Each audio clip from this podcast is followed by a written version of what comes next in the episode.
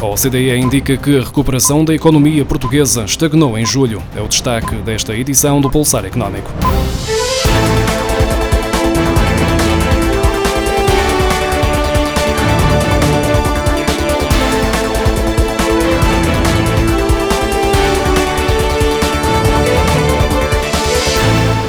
O nível de atividade da economia portuguesa estagnou em julho, quando comparado com o mês anterior, contrariando a tendência de recuperação que se verificou nas principais economias mundiais. A conclusão surge da evolução dos indicadores compósitos, avançados esta segunda-feira pela Organização para a Cooperação e o Desenvolvimento Económico. O indicador para Portugal ficou em 95 pontos, igualando o registado em junho. A estabilização no mês passado surge depois da recuperação acentuada de 4,34% em junho e após os 2,8% 8% observados em maio. Em abril, o indicador tinha recuado 8,9% para um mínimo abaixo de 90, marcando o sexto mês consecutivo de declínio. Portugal não foi o único país da OCDE a dar sinais de interrupção na tendência de recuperação em julho.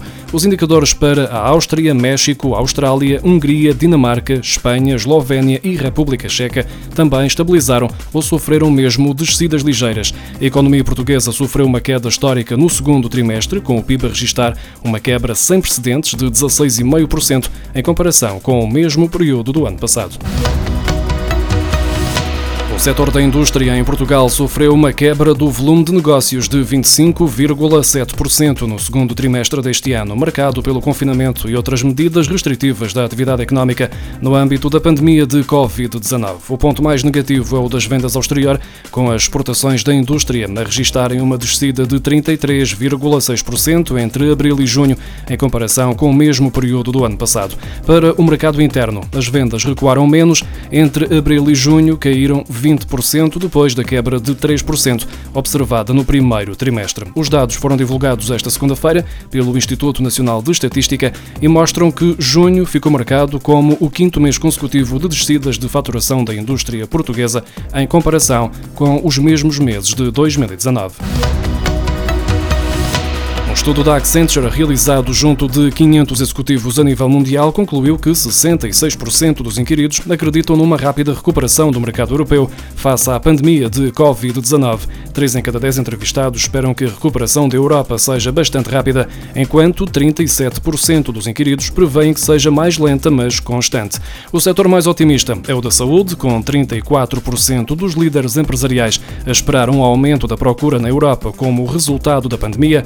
O setor mais confiante é o das comunicações, média e entretenimento, com 52% dos entrevistados a prever uma rápida recuperação nos mercados europeus, uma perspectiva partilhada por 47% dos inquiridos do setor dos seguros. Em sentido contrário, os setores mais afetados pela pandemia são o automóvel e a aviação, turismo e transportes, em que apenas 7% dos entrevistados do setor automóvel e 12% da aviação, turismo e transportes esperam uma recuperação célere da economia europeia.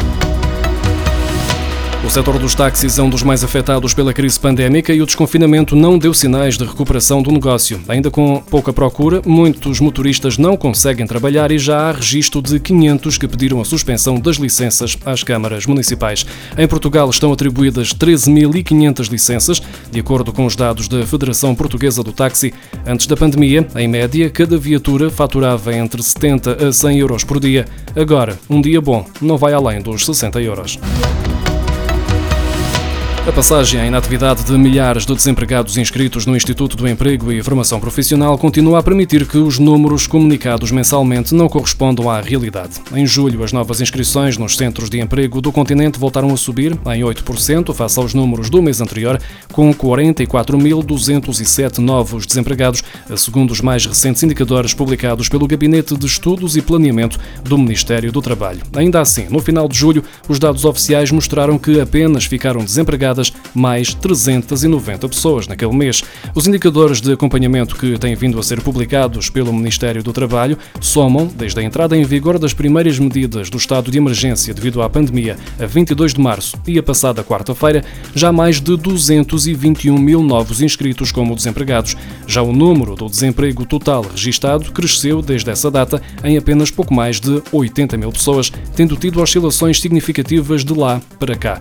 O máximo de desemprego registado ocorreu a 28 de junho, com 403.175 inscritos, número que caiu em 16.714 no dia imediatamente a seguir, e não foi porque começaram a trabalhar. A inscrição nos centros de emprego pressupõe a procura ativa de emprego, que poderá ter ficado prejudicada durante o período de confinamento. As regras fazem ainda com que, depois de anulada a inscrição, só possa haver uma nova 90 dias depois da decisão de anulação, mesmo que as pessoas retiradas das listas do Instituto do Emprego e Formação Profissional se mantenham desempregadas e disponíveis para trabalhar.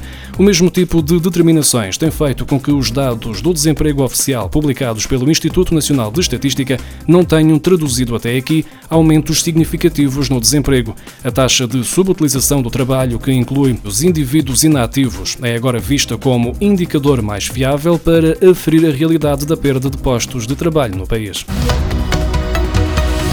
Menos de metade das empresas que acederam ao regime de layoff simplificado devem reunir as condições necessárias para receber o apoio máximo de dois salários mínimos previsto no incentivo extraordinário de normalização da atividade empresarial que pode ser pedido junto do Instituto do Emprego e Formação Profissional e que poderá salvaguardar postos de trabalho até ao início do próximo ano. O incentivo permite às empresas que estiveram em layoff simplificado ou com planos extraordinários de formação receberem até 1.270 euros por cada trabalhador abrangido abrangido quando o apoio seja faseado ao longo de seis meses, mas ao valor máximo só vão chegar aquelas entidades que tenham recorrido ao layoff simplificado por pelo menos 90 dias. Caso contrário, o valor sofre cortes proporcionais. O número máximo de empresas que deverá reunir o requisito que dá direito ao apoio limite de 1.270 euros por posto de trabalho permanente mantido não irá superar as 54 mil. Foi esse o número de empresas que obtiveram renovação ou atribuição inicial de apoios em junho, terceiro mês da medida, segundo os dados apresentados no final do último mês pela Ministra do Trabalho, Ana Mendes Godinho. Os pedidos pagos em abril atingiram os 109 mil, caindo para 75 mil em maio e diminuindo para os 54 mil em junho. Já em julho, mês de prorrogação extraordinária permitida pelo Governo, apenas 23 mil empresas receberam o apoio.